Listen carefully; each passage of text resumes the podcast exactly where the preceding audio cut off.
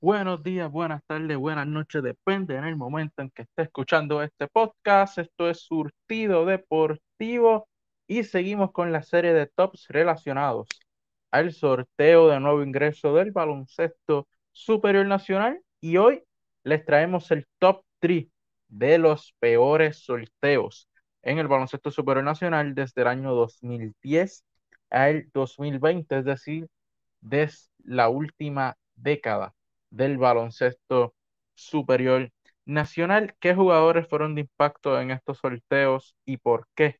Son los peores tres sorteos en la última década de nuestra liga de baloncesto nacional. De eso es lo que vamos a estar hablando, así que comenzamos.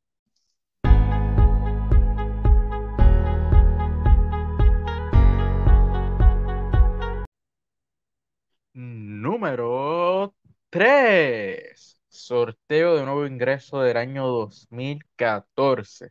En este sorteo solamente hubo tres nombres que han estado presentes en el baloncesto supernacional consistentemente y que han logrado un espacio en nuestra liga. Dos de ellos siendo jugadores de suma importancia para los equipos y que han llegado a vestir la camiseta de nuestra selección nacional. El primero fue Carlos Ya López, quien fue el primer seleccionado de ese año por los Atléticos de San Germán. Devon Collier fue la segunda selección del sorteo por los Caciques de Macao.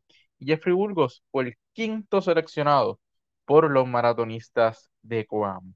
López, quien fue el primer seleccionado de ese año, lleva siete temporadas en el baloncesto superior nacional, perteneció a los Atléticos desde el 2014 hasta el 2018, luego pasó a los Capitanes y en el, desde el 2020 pertenece a los Leones de Ponce. Ya un centro con demasiadas habilidades, tanto ofensivas como defensivas. Es un hombre grande que pasa muy bien el balón y se adapta muy bien al rol que le pida el equipo. Ha sido un ancla defensivo en el poste. También al comienzo de su carrera era un hombre grande abierto que podía anotar consistentemente su tiro a media y larga distancia. Es un jugador que puede aceptar venir del banco y hacer un gran trabajo cambiando el juego. Y es un jugador que hace las cosas pequeñas que no van a la estadística. Y esto lo hace un jugador demasiado valioso. Puede llenar huecos en defensa, eh, puede hacer buenas cortinas, puede anotar el tiro a media y larga distancia cuando, cuando lo intenta. Es un jugador con muchos, muchos recursos y muchas habilidades. Lo hace un jugador, como ya mencioné, demasiado valioso para cualquier equipo del baloncesto supernacional, no importa el rol que tú le quieras dar en el equipo. Si necesitas que sea un rebotero, él se va a esforzar por ser el mejor rebotero del equipo. Si necesitas que sea un ancla defensivo en el poste, lo hará, llenando huecos, ayudando, haciendo eh, lo que tiene que hacer en el equipo para ayudarlo a conseguir victorias noche tras noche. Yao en el baloncesto nacional tiene promedio de 7.5 puntos, 5.3 rebotes, 1.5 asistencias, 54% de 2 puntos, 27% de 3 puntos y 64% del tiro libre. Internacionalmente ha tenido experiencia en la G-League, Venezuela y la Liga de México y también ha vestido los colores de la selección nacional en eventos internacionales. Por otro lado, tenemos a Devon Collier, que es un delantero con grandes habilidades ofensivas y un buen rebotero en nuestra liga. Anota el tiro a media distancia de manera consistente, como también su juego cerca del canasto es muy bueno y puede poner la bola en el piso, que es algo que lo destaca bastante como hombre grande en nuestra liga. Es un jugador consistente en doble dígito en puntos y consiguiendo más de cinco rebotes por desafío todas las noches. Tiene una gran debilidad y esa debilidad son las lesiones. Si no fuera por esto, su valor en el baloncesto supernacional sería el nivel de superestrella porque el talento y la habilidad, la habilidad lo tiene y lo ha demostrado. Pero las lesiones lamentablemente han limitado un poco su participación en el BCN y tener ese valor de una gran superestrella de nuestra liga. Un jugador que cualquier equipo sin duda quisiera tener.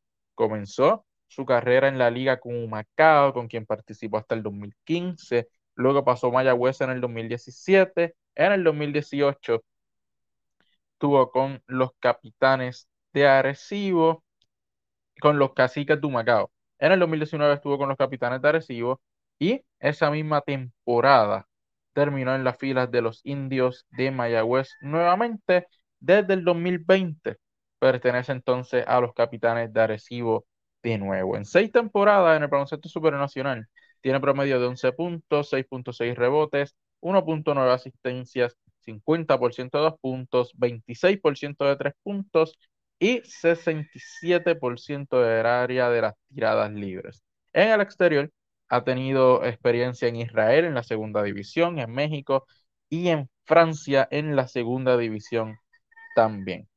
Por último, Jeffrey Burgos ha sido un buen jugador de rol viniendo del banco en las posiciones de alero y delantero en nuestra liga, que a pesar de tener pocos minutos, ha logrado hacerse un espacio como un gran jugador de rol para los equipos donde ha participado. En el 2014 debutó con los maratonistas de Coamo, luego pasó a Santurce, pero esa misma temporada terminó en Coamo nuevamente. En el 2017 regresó a la liga con la fusión de Isabela y Humacao y en el 2018-2019 jugó para los Calibros de Fajardo. La pasada temporada participó con los Atléticos de San Germán y actualmente pareciera ser agente libre. En el baloncesto supernacional tiene promedio de 3.9 puntos, 2 rebotes, 0.5 asistencias, 50% de 2 puntos, 36% de 3 puntos y 79% del área del tiro libre. Este jugador, a pesar de no poderse establecer como un jugador de cuadro regular o una estrella en nuestra liga,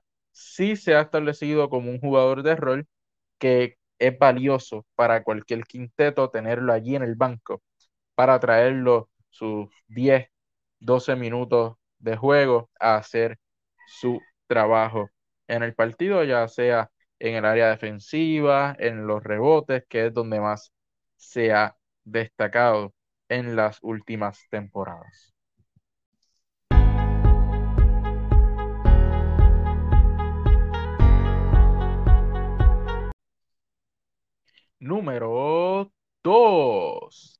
Sorteo de nuevo ingreso del año 2012. Este sorteo solamente tuvo a dos jugadores de impacto que ayudaron rápidamente a sus equipos y que se establecieron como figuras importantes en la liga.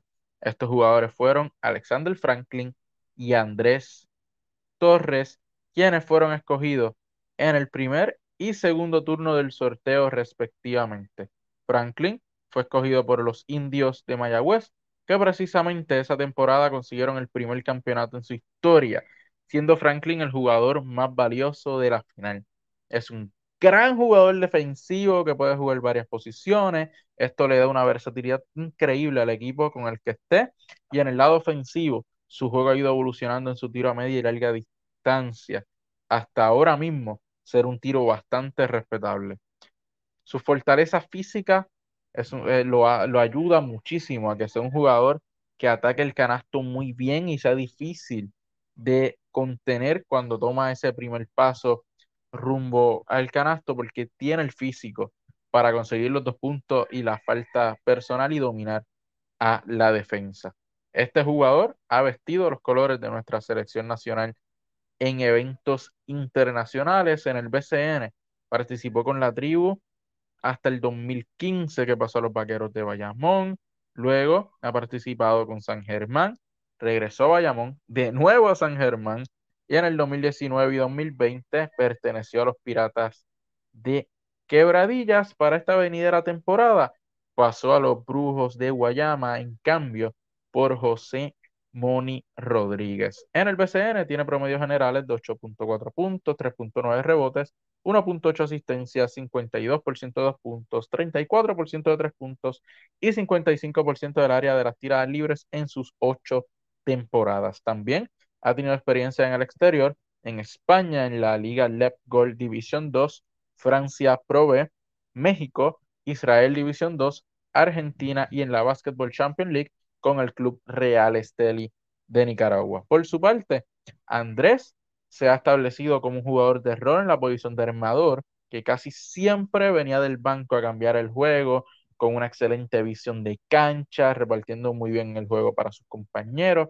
pero era un jugador poco consistente en la ofensiva. Participó desde el año 2002 hasta el 2015 con los Brujos de Guayama, luego pasó a los Vaqueros de Bayamón en el año 2016, en el 2017 y 2018 participó con los Leones de Ponce y su última temporada hasta el momento fue en el 2019 con los Atléticos de San Germán.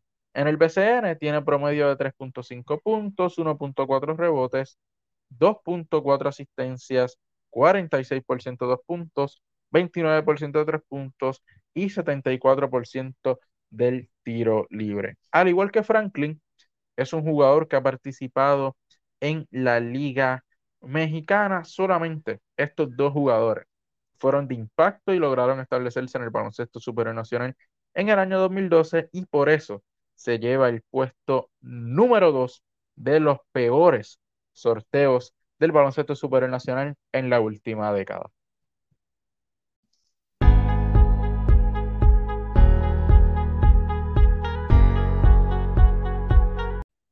Número uno.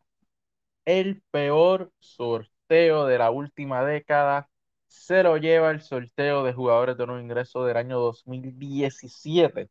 Este sorteo solamente presentó dos figuras como nombres relevantes para nuestra liga, pero solamente una ha estado presente constantemente en el baloncesto superior nacional. En este sorteo, los Brujos de Guayama escogieron en su primer turno a Gian Clavel y los capitanes de Arecibo escogieron en el turno número 11 Cristian Pizarro. Clavel solamente ha participado en tres partidos con los Brujos de Guayama y fue en esa misma temporada del 2017 donde tuvo promedio de 5.7 puntos, 2 rebotes, 0.7 asistencias, 20% de 2 puntos, 40% de 3 puntos y 60% del área de las tiradas libres. Clavel ha tenido experiencia en la G la NBA, Turquía, España y Rusia. Es por esta razón que no, lo hemos podido ver mucho en el baloncesto supernacional, solamente en esos tres partidos nada más con los brujos de Guayama. Todos hemos visto la evolución de, de Claver en los últimos años y específicamente en la selección nacional, que es una de las figuras más importantes de nuestra selección en tan corto tiempo. Tiene una habilidad ofensiva sumamente increíble, especialmente su tiro a larga distancia, que lo está posicionando como uno de los tiradores élites de nuestra selección, de nuestra liga de baloncesto supernacional también. Pero a pesar de esto, solamente ha participado en tres partidos en el BCN, lo que hace que prácticamente se tenga un solo, un solo nombre de impacto para la liga que salió de este sorteo, y ese es Cristian Pizarro. Cristian Pizarro perteneció a los capitanes de Arecibo desde el año 2017 hasta el año 2019, donde pasó a los indios de Mayagüez y está con ellos hasta el presente. En sus cuatro temporadas tiene promedio de 5.6 puntos, 1.7 rebotes, 3.2 asistencias, 47% de 2 puntos, 38% de 3 puntos y 82% del área de las tiradas libres. Desde su primera temporada tuvo un rol importante en los capitanes viniendo del banco, luego en el cuadro regular, algo que siguió en los indios de Mayagüez, donde la mayoría de sus partidos ha iniciado. Tiene buenas habilidades ofensivas, es rapidísimo, en el juego de transición es muy, muy bueno y poco a poco ha ido trabajando en ser consistente en sus intentos de media y larga distancia, ya que por tierra lo hace extremadamente bien, ese es su fuerte. Es un jugador bastante establecido en la liga como una pieza joven importante, ya sea de titular o viniendo del banco para cambiar el ritmo del juego. También este jugador ha tenido experiencia en la Liga Mexicana y como mencioné, una pieza importantísima para cualquier equipo, no, importa en el rol que lo quieras poner. Y por eso, por solamente ser el jugador consistente en el baloncesto supernacional de ese sorteo, solamente podemos sacar un solo nombre, así que ha sido el peor sorteo en la última década, el del año 2017.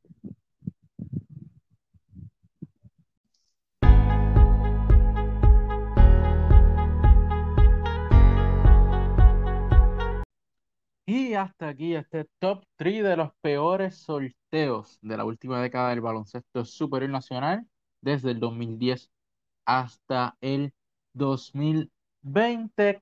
Recuerda comentar si está de acuerdo o no está de acuerdo, cuál otro debe ser incluido en este top 3, cuál no debería estar.